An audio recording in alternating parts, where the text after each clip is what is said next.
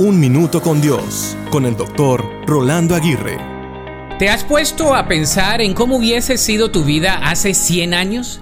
Algunos comentan que la vida era mucho más simple porque no habían tantas distracciones. No tendríamos televisión, internet, videojuegos, redes sociales y mucho más.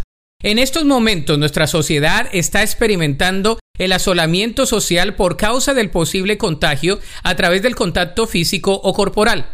Hay personas que se encuentran en cuarentena y otros quienes se encuentran asolados porque están padeciendo del coronavirus o son prospectos de tenerlo hasta probar lo contrario. Sin embargo, la solitud puede ser buena aunque no producida por una crisis mundial como esta. No obstante, la solitud nos predispone a tomar un tiempo para detenernos, escuchar la voz de Dios y confiar en sus promesas. La solitud es simplemente definida como un momento apartado en soledad y libre de distracciones. Usemos estos tiempos de distanciamiento social para acercarnos a Dios. Separa un tiempo para estar a solas en su presencia y tu vida nunca más será igual. La Biblia dice en el Salmo 46:10, Quédense inquietos y sepan que yo soy Dios. Toda nación me honrará. Seré honrado en el mundo entero.